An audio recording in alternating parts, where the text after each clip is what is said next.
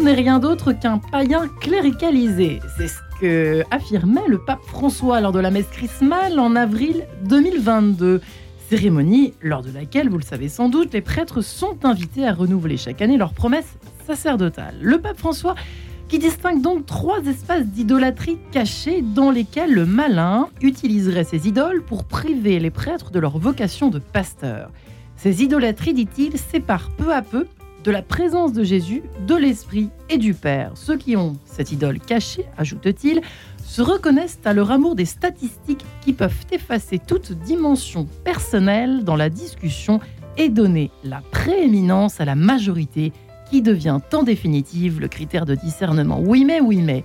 Les fidèles n'ont-ils au fond pas leur rôle à jouer aussi dans leurs attitudes et leurs attentes envers les prêtres? Eh bien, comment arrêter tout simplement de faire de nos prêtres des idoles Question peut-être qui vous étonne, mais qui est bien réelle sans doute aujourd'hui en 2023. Pourquoi pas se la poser ce matin ensemble dans cette émission en quête de sens? Et j'ai la joie de recevoir trois prêtres. Ça fait longtemps que j'ai pas reçu de prêtre dans cette émission en quête de sens, ça fait quand même plaisir. Le Pérange Ngamo, bonjour Pérange. Bonjour, bonjour. Jour joie de vous recevoir, ordonné prêtre en juin 2021.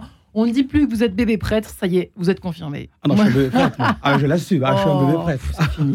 Pour le diocèse de Créteil, vicaire à Notre-Dame de Vincennes, euh, le Père Bernard Clazen. Bonjour Père Bernard Clazen. Bonjour. Euh, toujours euh, ravi également de vous recevoir. Prêtre à, toujours prêtre à Boulogne-Billancourt, professeur de philosophie, d'anthropologie euh, à l'Institut catholique de Paris et directeur du Centre pour l'intelligence de la foi, le CIF pour les intimes.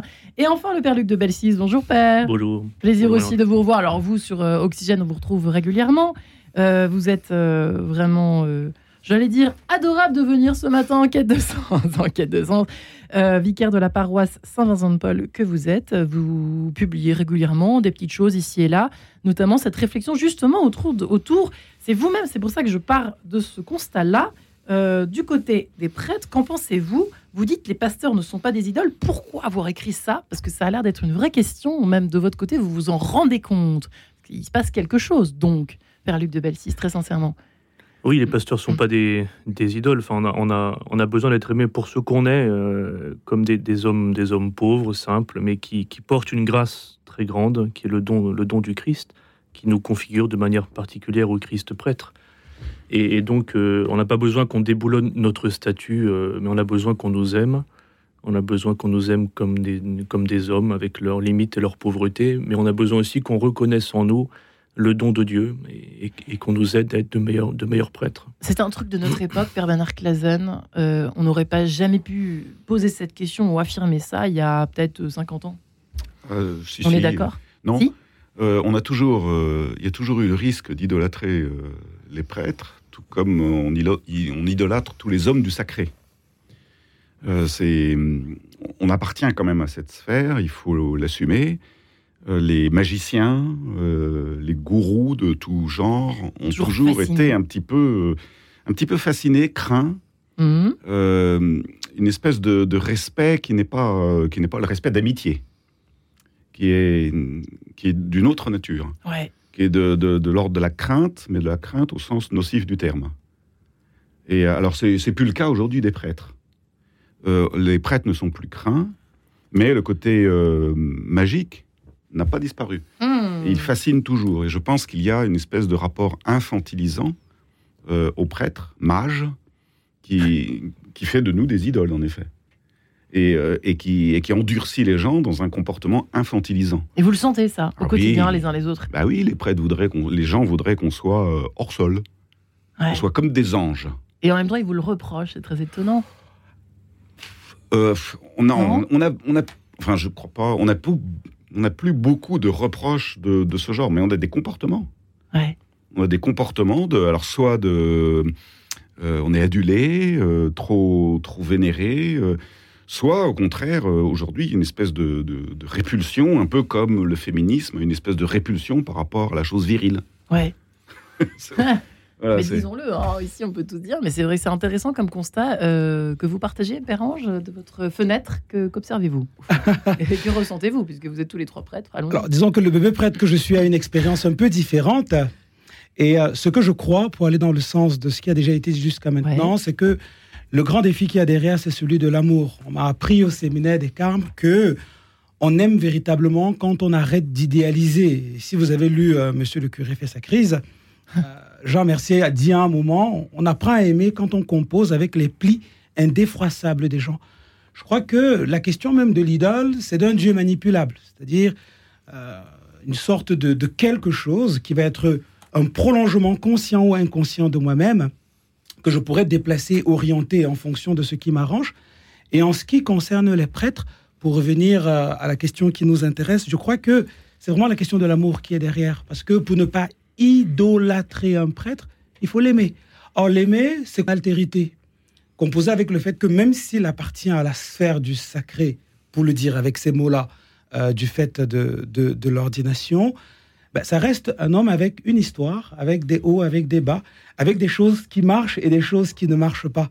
L'ennui, c'est que nous avons du mal avec cette altérité. Nous voudrions des prêtres qui nous ressemblent dans le sens où qu'ils disent ce qu'on a envie d'entendre, qui correspondent à la sensibilité que nous pensons être la meilleure.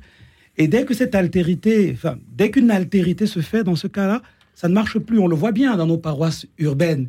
C'est la paroisse d'élection. Je vais mmh. écouter le prêtre qui m'intéresse. Je vais dans la communauté qui me plaît. Mm. Et on a, on a beaucoup de mal à composer avec ce qui échappe, entre guillemets, allez, je ne sais pas quel mot dire, mais ce qui échappe à, notre préférence personnelle. Et quelque chose de l'idolâtrie se joue aussi à, à ce niveau-là. Je crois que amour et altérité peuvent être euh, des chemins pour sortir de l'idolâtrie de manière générale, parce que je crois que ça concerne Dieu aussi. Hein. Et de manière spécifique vis-à-vis des prêtres, oui amour et, altérité peuvent être des chemins pour euh, sortir de ce rapport un peu faussé qu'on peut mm. avoir avec les prêtres. Eh bien un peu, un peu, un peu euh, réifiant, un peu infantilisant, comme le disait tout à l'heure Père Bernard Clazen. Euh, est-ce que les, les, réseaux sociaux n'ont pas envenimé encore plus tout ça, tout ça, tout ça? Père Luc de Belcy, cette histoire de, de soit de, répulsion, pour reprendre le Père Bernard Clazen, soit d'idolâtrie oui, Il a écrit ça, c'est un dieu sur Terre, ou alors au contraire, quel, quel, Ouais. Quel petit démon bah, Les réseaux euh, sociaux, c'est sûr. Il y a une émotivité spontanée, il y a une sorte de, de d'idolâtrie euh, ou, de rejet. D'ailleurs, les gens peuvent passer euh, du tout au tout avec un prêtre qui se fait tout d'un coup attaquer de manière extrêmement violente et puis ensuite qui se fait encenser. Donc là, on a besoin ni, ni d'être méprisé, ni d'être euh, encensé, mais d'être aimé pour ce qu'on est. Euh, et, c'est en ce sens, je rejoins tout à fait ce, que dit l'opérange. Et vous en avez peur de ces réseaux sociaux les uns les autres ou pas? Non, j'en ai pas, pas peur. Euh, je pense que ça peut être un bon véhicule pour annoncer le, la parole de, Dieu, mais je pense qu'il faut une grande chasteté du, du cœur pour être dans ces, dans ces réseaux. Qu'est-ce que ça veut dire, chasteté du cœur? Ben en fait, la vertu de chasteté, c'est la, la, juste distance. Je ne suis pas le terme de la vie de l'autre, mais je suis un, passage vers le Père. Hein. Le, pape Jean-Paul II disait Je veux être un pont et un passage pour que passent toutes les brebis, toutes les brebis qui passent vers le Père. Donc, ça, c'est la chasteté sacerdotale. Et c'est quelque chose qui s'apprend, qui n'est pas simple. Moi, je, vois je, jeune prêtre que je, n'ai pas forcément immédiatement réussi à, obtenir cette chasteté du cœur. Que j'ai été un prêtre très aimé, très entouré de jeunes et qu'il m'a fallu du temps euh, pour, euh, pour comprendre que ben, je devais vraiment mener les, brebis vers le Père. Et, euh, et c'est pas forcément quelque chose de spontané, parce qu'on a tous envie d'être aimé, d'être reconnu. C'est une vérité humaine, universelle, on est bien d'accord. Donc il y a un chemin de, purification et de chasteté au sens large du terme que le prêtre doit vivre et qui est absolument nécessaire. Et oui, parce que vous avez tous... Alors Bernard Clazen, j'imagine que vous avez quelque chose à dire. on a tous des natures plus ou moins dans la séduction, on a plus ou moins envie de plaire, d'être connu pour notre intellect, pour notre physique, pour notre je sais pas quoi. Franchement, c'est vrai, il n'y a pas que voilà, euh, tout le monde est concerné par ça. C'est vrai, Oui, oui c'est une, des, des idoles à nous guettes, c'est-à-dire dont, on peut être nous-mêmes les, les, auteurs ou les promoteurs, c'est de, vivre le rapport à autrui dans un tout affectif. Euh, like, pas like. C'est le pouce inversé, le pouce euh, vers. Et ben, ça marche beaucoup comme ça, y compris dans nos psychologies euh, infantilisées, parce que ça peut être notre être, de vouloir ce type de rapport qui, qui, est un tout affectif. Alors je dis pas du tout qu'il ne faut pas qu'il y ait de, de, rapport affectif. En effet, il faut aimer être aimé. Sinon, on est tout simplement des brutes. Euh, mais il ne faut pas que le tout de notre rapport soit euh, dans l'affect. Euh, et, et, ça, c'est quelque chose qui est vrai des réseaux sociaux, évidemment, parce que c'est le piège absolu. mais, mais c'est vrai aussi, tout simplement, dans nos comportements avec nos paroissiens, avec les jeunes. le fait de se faire aimer est naturel, et il est naturel que nous cherchions à être aimés. Mm. Mais il ne faut pas faire le tout de notre rapport euh, là-dessus. Ouais. Euh, Ça sent pas simple, hein, Bah, Disons que Alors, vous êtes un bébé près, je sais, je sais que vous allez encore me répondre ça, mais, Non, mais, pour aller dans, dans ce sens-là, enfin, je, la tête froide. je, je parle enfin, de mon expérience jusqu'ici, à savoir que oui, quand vous sortez de- du, du séminaire, vous avez été ordonné prêtre, Ouais. vous, vous commencez votre vie sa- sacerdotale, vous avez besoin de reconnaissance. Et c'est Au normal. début. Même toujours. Oui. Ah, même Mm. toujours. Moi, je, je ne connais pas un prêtre, peut-être que ça existe, je ne connais pas un prêtre qui n'a pas besoin qu'on reconnaisse que le travail qu'il fait a du sens. Bah, ce qu'on peut comprendre, c'est Bah, entendable. c'est Oui. humain. Et le jour où on n'a Ouais. plus cette attente-là, euh, moi je pense qu'il y a quelque chose qui ne va pas. Ouais. Donc on a besoin de reconnaissance. Et dans les premières années du ministère, je crois que c'est mon cas, on a un besoin encore plus particulier, surtout aujourd'hui avec tout ce que nous traversons comme difficulté. On a besoin de sentir que, eh ben, on n'est pas des paillassons, qu'on sert à quelque chose et que notre présence a du sens, pour dire ça comme ça. Alors, la blessure affective que ça peut créer, évidemment, c'est qu'on en devienne dépendant. C'est-à-dire, à la sortie de la messe, vous avez besoin que les gens viennent vous dire que votre homélie était ci, qu'elle était ça. Ah, Et vous prenez ouais. absolument mal le fait qu'on puisse dire que, bon, vous avez peut-être dit une bêtise à tel ou à tel niveau.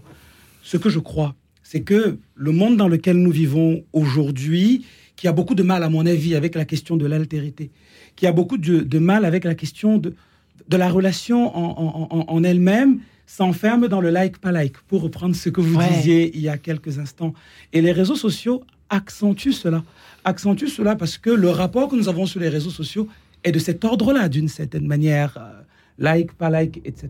Oui. Néanmoins, je crois que pour nous prêtres, comme pour n'importe quel chrétien, un bon moyen de sortir de l'idolâtrie, en tout cas c'est ce qu'on m'a appris, c'est de redécouvrir ce que mon père Spi au séminaire des Carmes appelait la solitude devant la, devant la croix du Christ.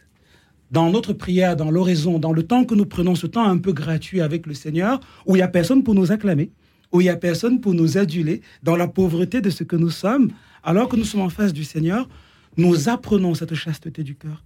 Nous apprenons cette juste distance avec nous-mêmes, avec notre ministère, avec les hommes et les femmes qui nous entourent.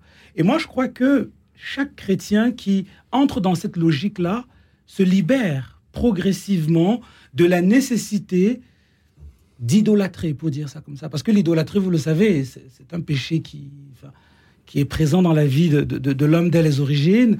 Euh, le nouveau, l'Ancien comme le Nouveau Testament combattent l'idolâtrie en tout temps. Le premier commandement dans le Décalogue parle d'idolâtrie. Je suis le Seigneur ton Dieu, tu n'auras pas d'autre Dieu que moi. Mm. Donc on voit que c'est une tentation qui est vraiment ancrée dans la blessure du péché, qui est toujours présente, et que dans l'oraison, dans la prière, dans cette solitude en face du Christ, on apprend à avoir la juste distance avec ce qu'on fait, avec notre besoin de reconnaissance qui est légitime, mais aussi avec les paroissiens et les paroissiennes avec lesquels nous faisons la route, et inversement, tous les chrétiens qui, je crois, prennent ce temps-là aussi, voilà, devant le Seigneur, apprennent progressivement à avoir la juste distance avec euh, Monsieur le curé quand il fait sa crise ou pas. Mais ouais, Voilà. mais c'est vrai que c'est difficile. On imagine à la fin de la messe qu'on on vous acclame toutes les, toutes, euh, tout, tout le monde, toutes les, dire toutes les bonnes femmes parce que c'est un peu le cliché. Pardonnez-moi, mais bon, ah Monsieur le curé, c'était vraiment extraordinaire. Mais comment faire pour résister effectivement? Alors je suis désolée d'être sur le plancher des vaches, mais Père Luc de Belsis, c'est pas simple non plus de, de résister. Faut avoir la Oui, tête enfin, froide, quoi, un peu. Hein On nous acclame et on nous, on nous, on nous déteste aussi. Donc, euh, et ça s'équilibre. Oui, oui, s'équilibre. vous avez toujours des, des ennemis aussi, mais Ouais. C'est vrai que euh, moi je pense que c'est quelque chose qui est en lien avec le célibat, qui est quelque chose d'a- d'assez assez fascinant. Je pense à un homme qui choisit euh, le, le célibat, euh, quelque chose qui peut assez Ouais. attirer ou fasciner. Bon. Et le célibat, je pense, est une grande grâce de disponibilité et le signe que Dieu peut combler la vie d'un homme, mais c'est aussi une certaine fragilité assumée, parce que c'est vrai que nous, du coup, nous sommes plus dé- dépendants du regard des, des autres. Euh, on ne se compare pas sur no- notre, notre bagnole, notre, notre argent, euh, mais on va se comparer facilement sur le nombre de jeunes que tu as. Tu as emmené com- euh, combien de jeunes? Tu as combien de... Et donc, euh, et on, on peut tomber facilement dans cet esprit de comparaison parce que le célibat ne fait qu'on n'a pas de contre-pouvoir immédiat qui serait no- notre épouse et qui nous remettrait sur le, le plancher des vaches, si vous voulez. Donc, en fait, euh, le célibat demande une, une haute température spirituelle hein, pour être euh, vécu de manière euh, sereine et juste. Et, et le célibat est, est, est- est surnaturel, c'est-à-dire que c'est un choix Ouais. qui ne- qui n'est choisir le lit simple pour toute une vie n'est pas l'appel de la nature. Donc, ça veut Mhm. dire que c'est c'est un don de Dieu qu'il nous faut entretenir et qui demande d'être d'être uni au Christ. Au fond, voilà, un prêtre qui est profondément uni au Christ ne, ne, ne tombera pas dans la recherche de l'idolâtrie. Ouais, Père Bernard Clazen, vous opiniez du chef Oui, Ça veut dire oui, quoi? oui. Euh, alors moi, je, je suis d'accord complètement. Ouais. Je, je pense que même euh, en amont de, de cette question du célibat, il y a la question de l'homme religieux, Euh, c'est-à-dire de, de, de celui qui est consacré, qui voue sa vie à Dieu. Euh, C'est vrai dans toutes les religions. Dans toutes les religions, les, les prêtres, entre guillemets, enfin, euh, Les sont- rabbins, les imams, et, les... et- et même plus loin, les chamans, Les euh, chamans. les, les guérisseurs de, de- de tout poil, Ouais, sont euh, des, des gens qui, qui fascinent parce qu'ils se sont consacrés à Dieu. Ils ont, ils ont voué la plus, la, pour la plus grande part de leur énergie à, à, l'autre monde, si on peut ainsi, Ouais. s'exprimer, pour parler dans un langage très, très universel. Nous, nous, nous l'avons consacré à Jésus-Christ, bon, mais un chaman le consacre à, à tout, il consacre toutes ses énergies à communiquer avec d'autres formes d'intelligence. Euh, et, et ces gens-là sont estimés comme, comme tels. Et moi, c'est une dimension, euh, la dimension religieuse, qui m'intéresse beaucoup. Et, j'aime bien euh, l'entretenir, et j'aime bien que, les gens me considèrent, non pas comme un chef de communauté, ouais. non pas comme un prédicateur, Mhm. mais comme un religieux. C'est-à-dire quelqu'un pour qui Dieu a, a tout, a tout soulevé et a tout Ouais. transfiguré. Et ce qui, ce qui a fait que nous nous sommes en effet tout donnés euh, à Dieu. À Dieu pour Une eux. sorte d'ermite de Dieu, enfin, si je puis dire, Alors, je- mais pas vraiment. Alors c'est pas c'est pas un ermite, c'est au contraire c'est un c'est c'est complètement voué à la caritas, c'est-à-dire c'est euh, euh, si si c'est si nous sommes voués à Dieu, c'est parce Ouais. que nous pensons, nous croyons, nous vivons existentiellement le fait que Dieu se donne et il ne peut pas se donner autrement que par des biais et dont les prêtres, dont les hommes religieux Ouais. hommes et femmes religieux, et dans le monde entier. Alors, le, le christianisme a la spécificité du sacerdoce. Mais il y a quantité, toutes les, toutes les religions ont des, ont des hommes religieux. Et je pense que cet homme religieux risque d'être idolâtré. Hmm. Donc voilà. On y revient toujours à Mais évidemment, Ça nous évidemment. rattrape toujours. Hein. pa- Parce que c'est fascinant, et c'est légitimement fascinant. Ouais. Et euh, Faut-il voilà, s'en rendre compte? Peut-être est-ce une première piste. hein, Oui, et, rendre et- et moi je l'assume complètement que ce soit légitime de, que, que nous, que nous fascinions, que cet aspect fascine. Faut l'accepter, ça. Faut l'accueillir comme ça. Et oui, tel. oui, oui, il faut et même et même le prendre comme une bénédiction, quoi. C'est-à-dire ça nous rappelle à notre propre vocation. Euh, tu ne te prêches pas toi-même. Ouais. eh bien, je vous propose de nous retrouver juste après cette page hautement colorée, si je puis dire. Nous retrouvons juste après, ça fait marrer le Pérange. À tout de suite.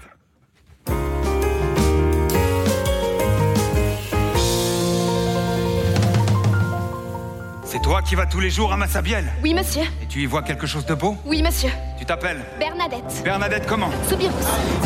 Bernadette de Lourdes. Le spectacle musical qui a déjà bouleversé plus de 150 000 spectateurs arrive enfin à Paris. Du 21 au 24 septembre au Dôme de Paris, Palais des Sports. Réservation point de vente habituel. L'essai. Bien construit ou à force de pousser, l'essai fait la différence.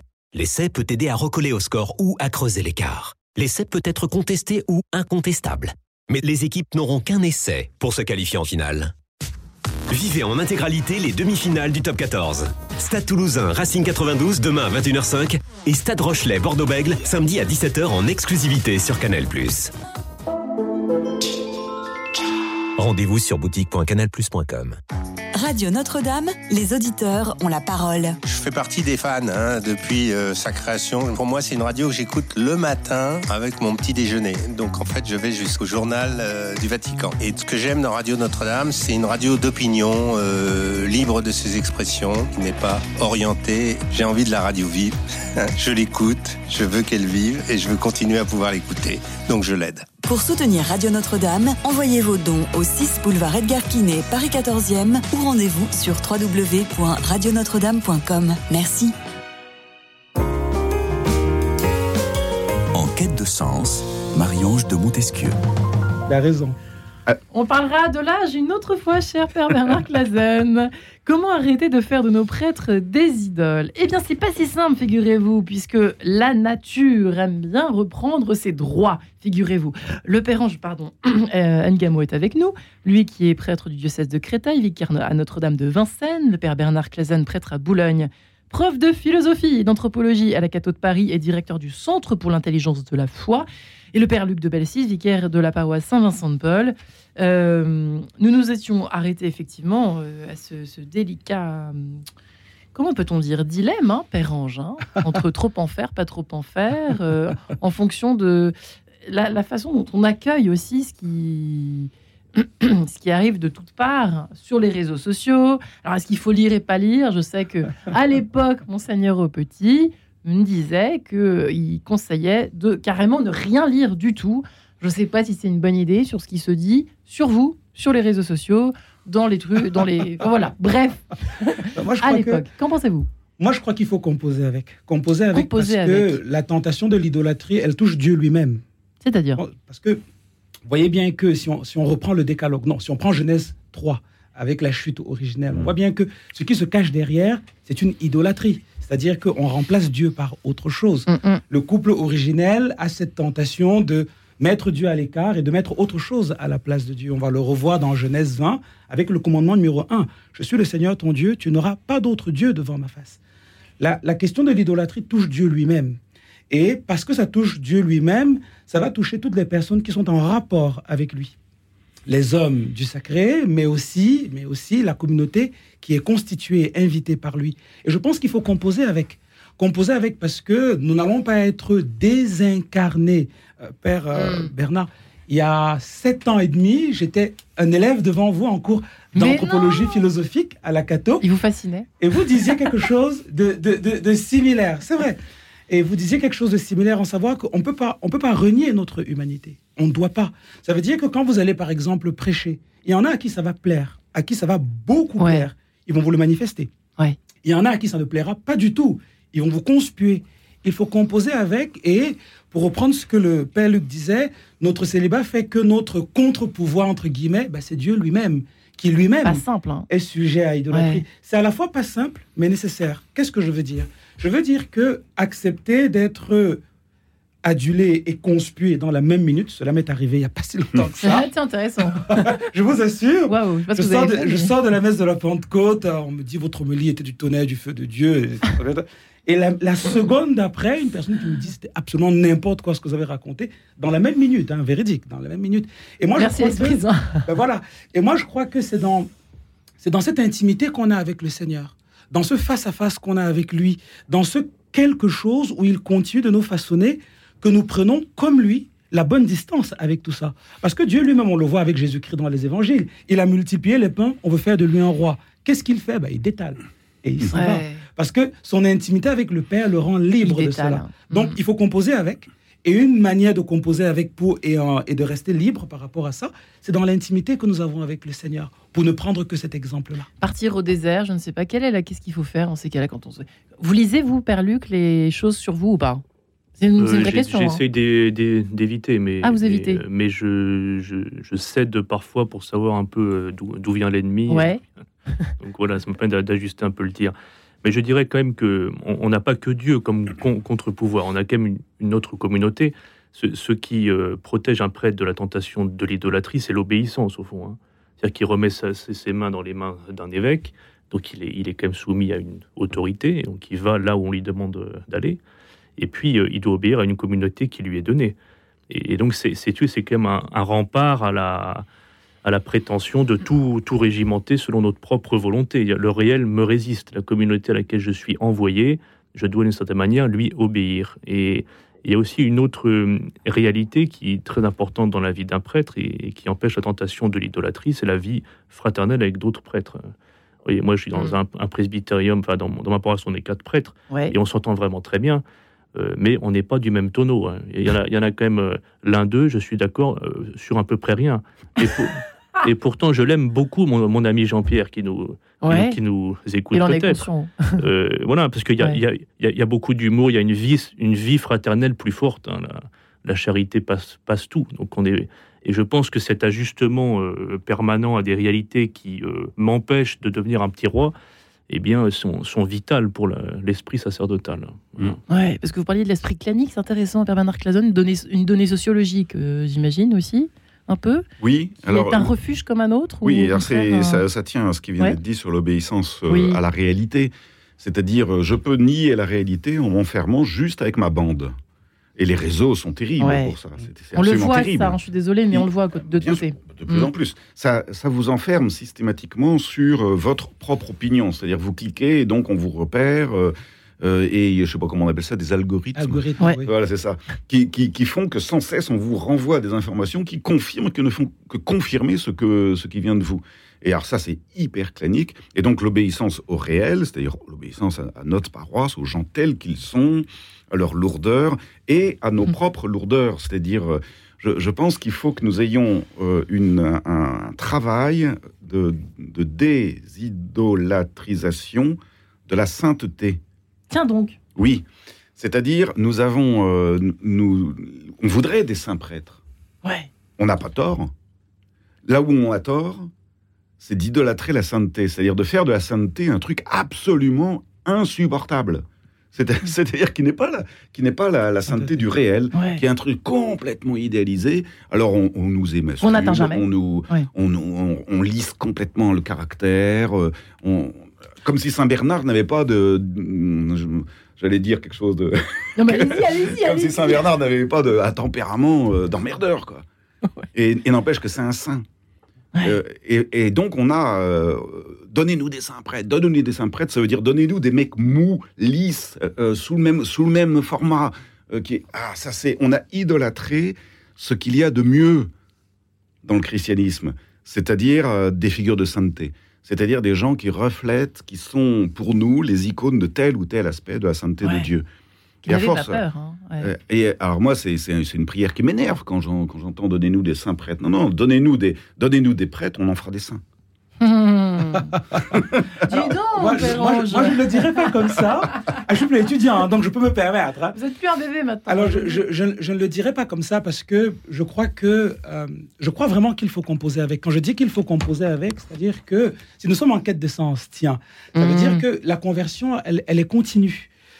Quand les gens disent donnez-nous des saints prêtres, alors évidemment, on voit bien toutes les, color- les- toutes les colorations qu'il y a derrière. Je suis pleinement Pas que d'accord ce soit un vous. maquillage, je le dis pas François le dit, proposition de vie, de l'éphémère culture, de l'apparence et du maquillage. Oui, parce Oui. que parfois la sainteté, nous l'enfermons dans un vitrail. Parce que le saint dans un vitrail, il vous laisse tranquille. Oui. Il devient une idole de ce point de vue-là, à savoir qu'il n'a plus d'altérité face à vous. Absolument. Vous projetez en lui ce qui vous intéresse. Et je suis pleinement d'accord avec vous dans ce sens. Là où peut-être j'apporterai une nuance, mais extrêmement légère, dire ça comme ça. Vous n'êtes pas obligé. Jusqu'à là, ce sont mes cours sur Ricoeur et Lévinas. Bah, vous voyez, j'ai- bien écouté. Oui, oui. J'ai bien écouté. Vas-y, continue. Mais Ouais. là, là où j'apporterai une, une nuance, c'est que au séminaire des Carmes, par exemple, on nous a donné cinq piliers pour ne pas se déshumaniser. Alors le premier, c'est l'accompagnement spirituel. Le second, c'est le confesseur, qui n'est pas forcément l'accompagnateur spirituel. Voilà. Le troisième, c'est des familles, pas forcément euh, ultra catho, des gens chez qui nous pouvons aller pour voilà, faire quelque chose de l'expérience du, du quotidien. Ensuite, ce sont des, des amis, voilà, des amis, chrétiens ou pas chrétiens, mais des gens avec qui on peut aller boire une bière. Et se Et- livrer un peu. Voilà. Vous voyez bien que jusqu'ici, on n'a pas le même niveau de parole. Et enfin, la, la fraternité sacerdotale, d'autres prêtres, pas forcément du même diocèse, avec qui on peut partager des choses. Chacun de ces cinq points mettent bien en avant le fait que cette sainteté, qui n'est pas idolâtrie, justement, elle se déploie dans notre humanité et dans notre caractère. Prenez les saints que vous voudrez. Vous remarquerez que ça a été insupportable. Je ne serais pas allé boire le café avec Saint Paul, moi. Ah, c'est hors de question. C'est vrai que. Parce que quand vous lisez ce qu'il écrit dans l'Épître aux Galates, ah, je n'aurais pas allé boire le café avec lui. Bah, euh, Saint François d'Assise. Même Saint. Jérôme, hein, qui est. Oh, Saint Jérôme, Moyen, Saint hein. Jérôme, Tous. bon, tous. Ouais. Hein. Moi, je ne serais pas allé boire le café euh, avec Sainte Thérèse d'Avila non plus. hein. Enfin, pourtant, ce sont de grandes Ouais. figures de sainteté. Mm. Or, quand nous regardons les saints et les saintes, nous ne regardons parfois que leur point d'arrivée. Et nous oublions tout le chemin qu'ils ont mené jusque-là. On m'a raconté une histoire, je ne sais pas si elle est vraie, Mhm. je la partage avec vous. Ça concerne Saint François d'Assise, après les stigmates. J'avais peur que ce soit le père- l'enfance du père Bernard ça, ça concerne Saint, ça concerne Saint François d'Assise. Après l'épisode de- des stigmates, il y a un jeune qui arrive là Saint François, Saint François, Saint François. Et Saint François s'approche de lui en disant On va causer un peu, mon petit. Il dit Tu vois la prostituée qui est à l'autre bout de, de la rue là J'ai encore envie d'aller la voir. Alors, véridique ou pas, l'idée qu'il y avait derrière cette histoire était de dire que même chez un gars comme Saint François, pour dire ça comme ça, après les stigmates, ça veut dire que là, sa sainteté, Ouais. elle est indiscutable. Mais Et pourtant. et pourtant, il y a Hmm. quelque chose qui se construit. Et ne pas idolâtrer les prêtres, ou ne pas idolâtrer tout court, c'est ne pas retirer aux gens leur humanité, Ouais. ne pas retirer aux gens leur histoire, ne pas retirer aux gens leur anthropologie. Vous parlez comme vous lors de votre cours il y a sept ans et demi. Hmm. J'ai pas dormi. Hein. J'ai bien écouté. Dites donc. N'empêche que ça pose une vraie question ce que dit Poirange parce que ça rejoint euh, certains discours a- assez, enfin, des choses très attendues par des personnes qui sont un peu loin, loin de l'église ou moins loin de l'église, plutôt loin, et qui n'imaginent même pas, ou même qui sont tout à fait dans l'église. Mais là, c'est un témoignage récent, donc euh, qui est tout frais dans ma tête. Une personne qui disait, mais ah non non non, mais moi je peux pas voir autre chose euh, qu'un prêtre euh, justement euh, éthéré, pur d'esprit, de chair et de tout le reste en fait, parce que euh, c'est toujours, ça rejoint votre idée, l'homme de Dieu doit, se doit d'être. euh, je ne peux pas voir autre chose que ça. Père Luc de Belsis, c'est quand même, Mm. c'est- assez étonnant. Encore aujourd'hui, il y a cette. J'imagine que ça date effectivement de, de- peut-être depuis le début, je sais pas. Cette espèce de d'imagina- d'imaginaire autour de, Mhm. de vos, de ce que vous représentez à partir du moment où vous avez un col romain. Oui, bien sûr, oui. Enfin, il y a deux, deux tentations. Il y a celle de l'idolâtrie. L'autre tentation, c'est euh, l'excès inverse. C'est-à-dire que le, le prêtre, bon, bon copain, grand animateur euh, de Hmm. pastoral, emprisonné par des conseils euh, permanents qui, lui- qui lui empêchent toute, toute puissance apostolique, Ouais, que tout le monde tutoie comme un bon, un bon pote, ouais. qui a, qui, vécu, qui perdu vécu, ouais. l'habit, qui a perdu... De, bon, et, et en fait, voilà, donc là, là, il y a aussi un vrai risque. Ouais. Le vécu, moi, c'est pas trop mon, mon non, vécu non, vécu, personnel. pas mais- vous, mais. Mais c'est vrai que j'ai- vu souvent euh, dans ma jeunesse, euh, dans le diocèse de Grenoble, des prêtres euh, qui devenaient des bons copains et, et- et qui finalement avaient perdu tout, tout sens du, Ouais. du- du mystère qu'ils portaient dans leur cœur. Et, et donc je pense que c'est un risque bon aussi. plus, voilà, il, faut, Mm. Il, faut aider le prêtre à être davantage euh, ce qu'il est euh, et, à, à porter euh, le mystère qu'il porte en lui, qui est un mystère de consécration à Dieu. Alors c'est c'est pas certainement pas en l'idolâtrant, c'est pas non plus en, en étant d'une familiarité déplacée ou qui, qui l'empêche d'habiter son être profond. Voilà. Et Ouais. Je pense qu'il y a quelque chose aussi à convertir dans ce sens-là. voilà. Je voudrais qu'on qualifie à un moment de l'émission euh, ensemble euh, tous les termes. Donc, avoir plus, être plus respectueux, peut-être, être plus, euh, plus lucide, euh, je sais pas. Père Bernard Clazen, c'est intéressant en tout cas ce que vient d'évoquer le Père Luc. hein. Oui. Dans l'autre sens aussi, c'est pas forcément bon non plus d'être trop en mode copain-copain avec tout le monde. euh. Oui, oui c'est ça. Il faut Alors, gar- allons boire des coups tous les soirs et puis ce sera très bien. Quoi. Je, je pense qu'il faut garder une certaine autorité. Mais, mais au, sens, au sens que ce mot euh, Noble du terme. hein. implique, c'est-à-dire c'est- en dehors de toute euh, idolâtrie du pouvoir. Euh, Ouais. L'autorité, son, son contraire, sa caricature, ce- c'est le, la- le pouvoir, La la- l'abus l'abus de pouvoir, Mm. ou la séduction, ou- etc. Mais l'autorité comme telle est une très belle chose, très grande chose. C'est la raison pour laquelle, personnellement, moi, j'aime, et je, je n'y vois aucune idolâtrie, qu'on m'appelle père. Ouais. Euh, pas du tout, pas du tout pour des histoires de séduction ou quoi que ce soit, mais pour des histoires d'autorité, c'est-à-dire aider à grandir. J'aide à grandir, je donne des... Je, je- je- je ne- veux que faire grandir. Et, et ça me grandit, et je suis content de, que ça me grandisse. Mais je ne cherche pas, moi, à, à développer une sorte de prestige personnel, Mm. mais à exercer une, une saine autorité. Alors là aussi, vous allez me dire, on est sur des lignes de crête, parce que- mais on est toujours... c'est- la vérité humaine. On est toujours sur des, les- des lignes de crête. Et, et c'est ça, c'est cette autorité qu'il faut pas perdre. Euh, ce que j'ai, moi, je- quand, j'écoutais euh, le père Luc, là, ce mot me venait vulgarité.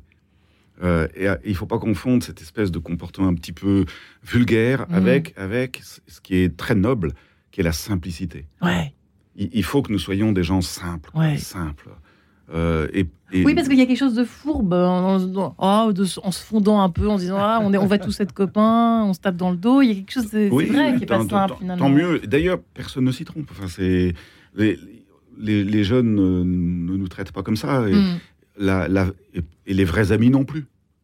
Euh, ils nous, les vrais amis nous tutoient, mais, mais avec de l'estime, avec. euh, Les jeunes ne tutoient pas. Enfin, c'est.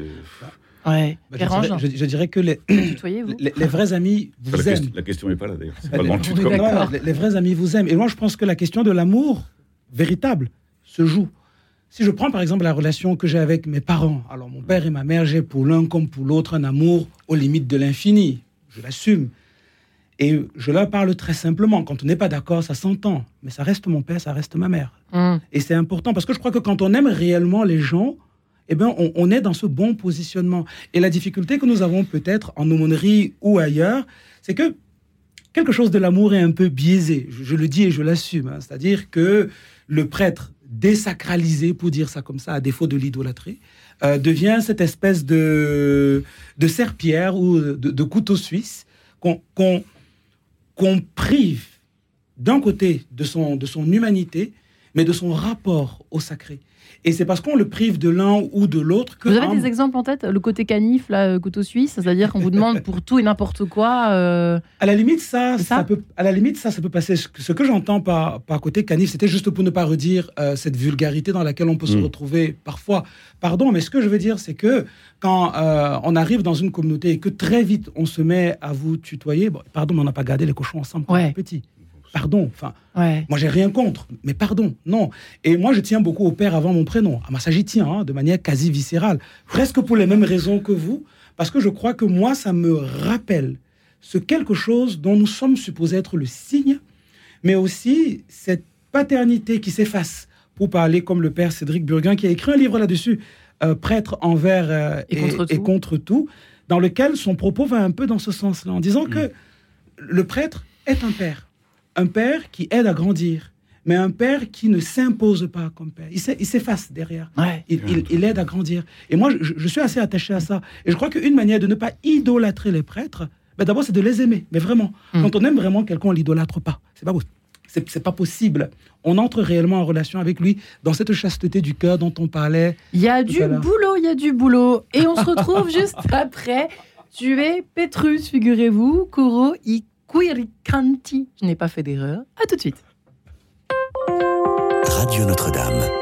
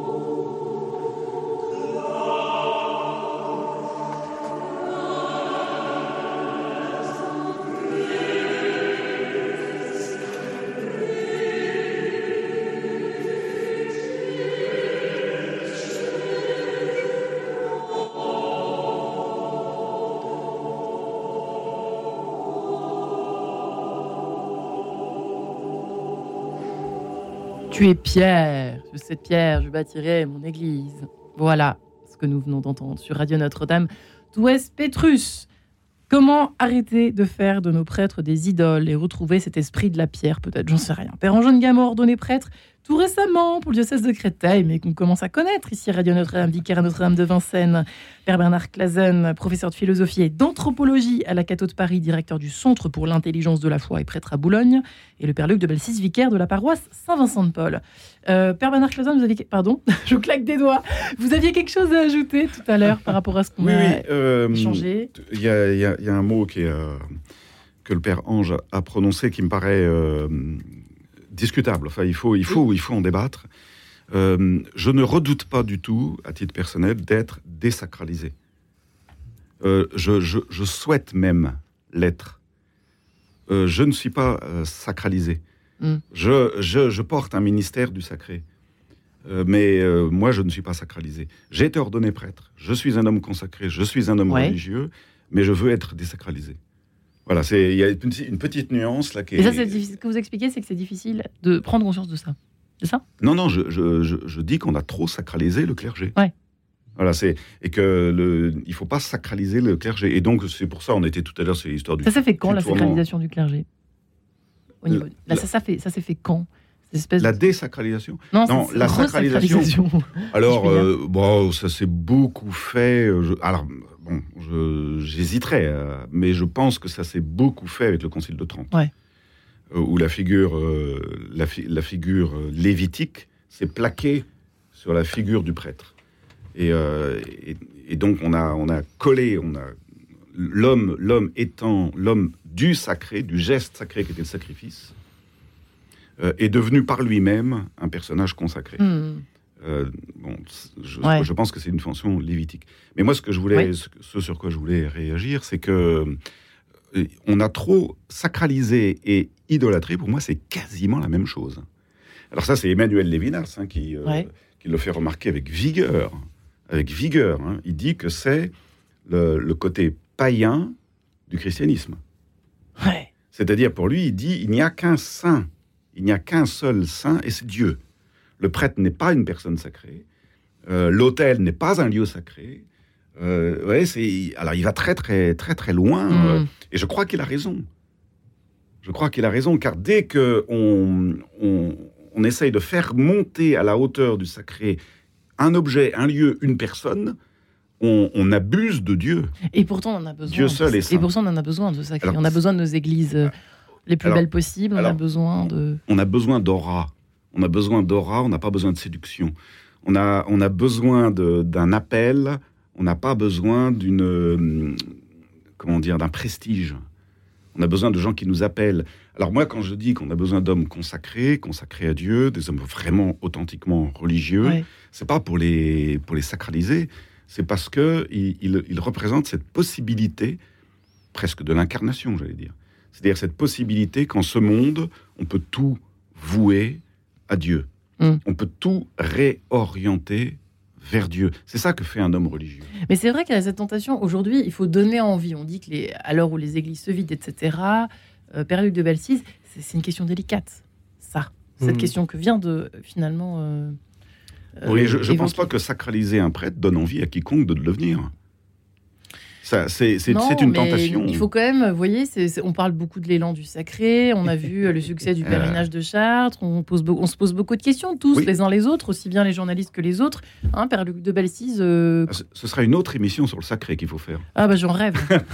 Reviendrez. 4 ou 5, quatre ou cinq réunions sur le Père Luc, sacré. je vous sens, je sais pas, dans la réflexion, méditation, Hmm. je ne sais pas, dubitatif Oui, oui, enfin, en tout cas, je, je trouve qu'on entend beaucoup parler des, des méfaits du cléricalisme. Euh, Gambetta disait déjà, le- disait déjà le cléricalisme, voilà l'e- l'ennemi. Aujourd'hui, on, Mm. on l'entend dans l'Église en permanence.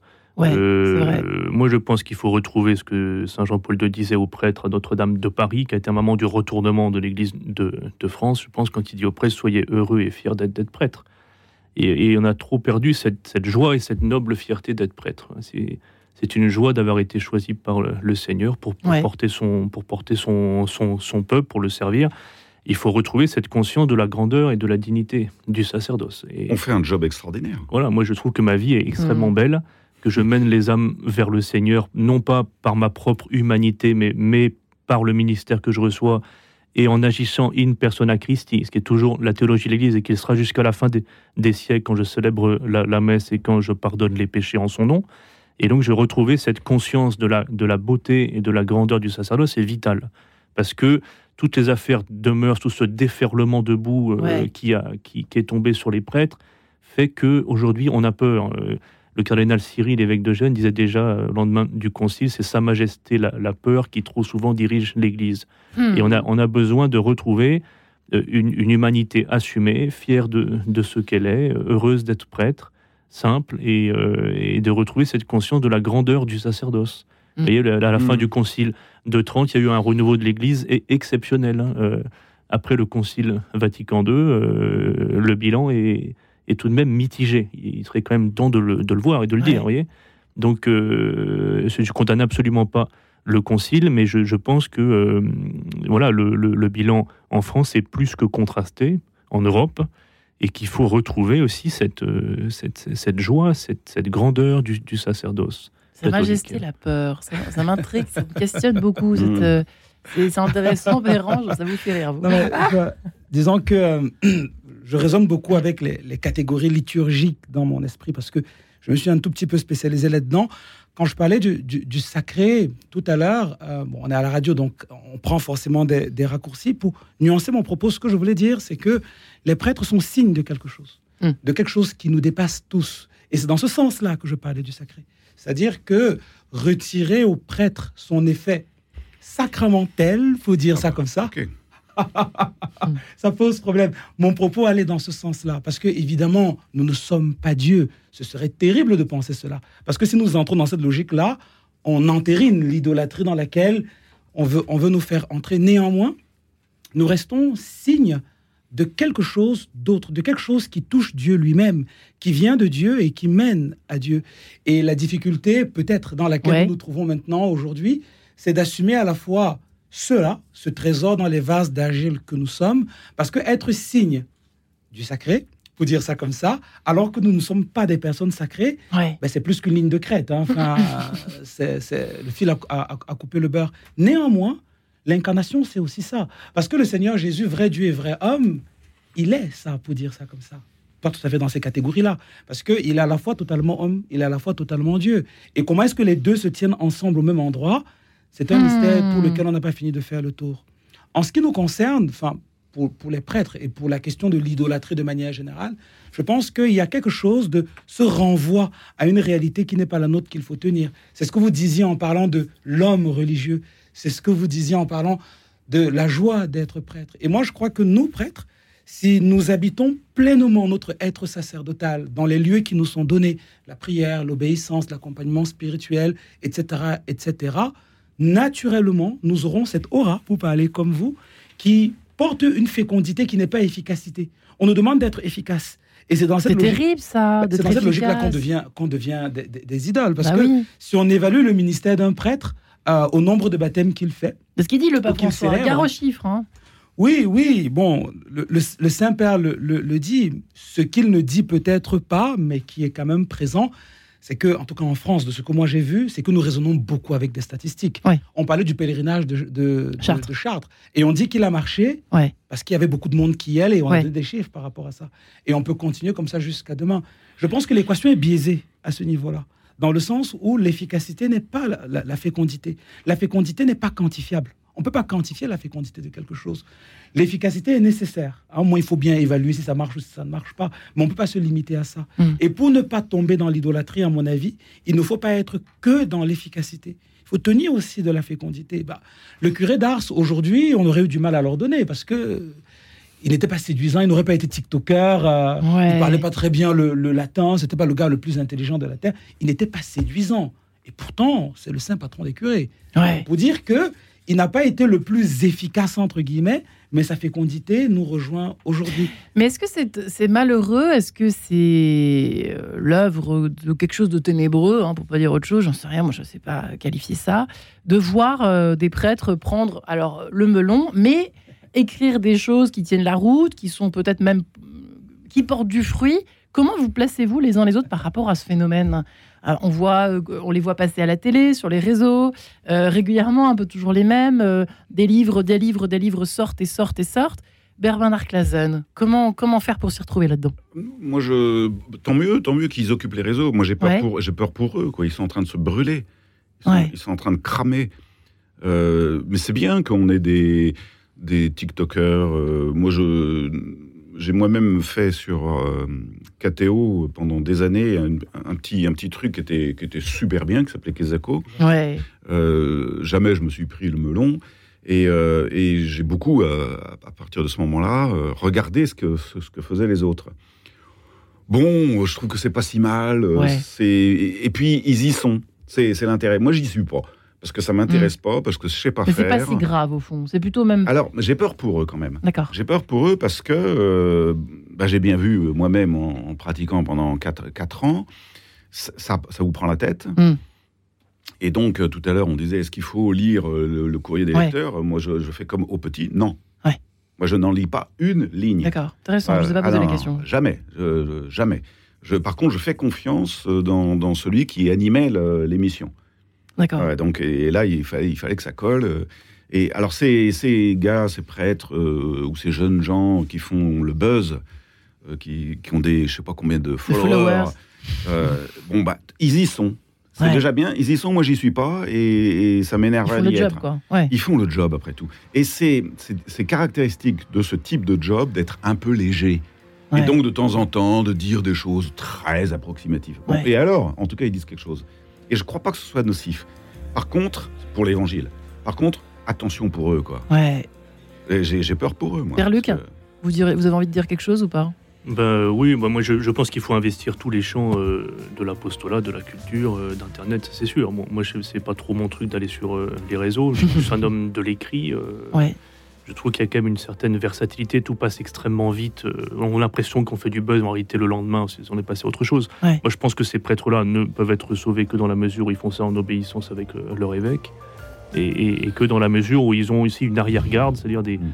Des gens, enfin, il y a, vous savez, il y a les gens, il y a les, il y a les coques en haut des euh, clochers, puis il y a les pierres de, de, de fondation.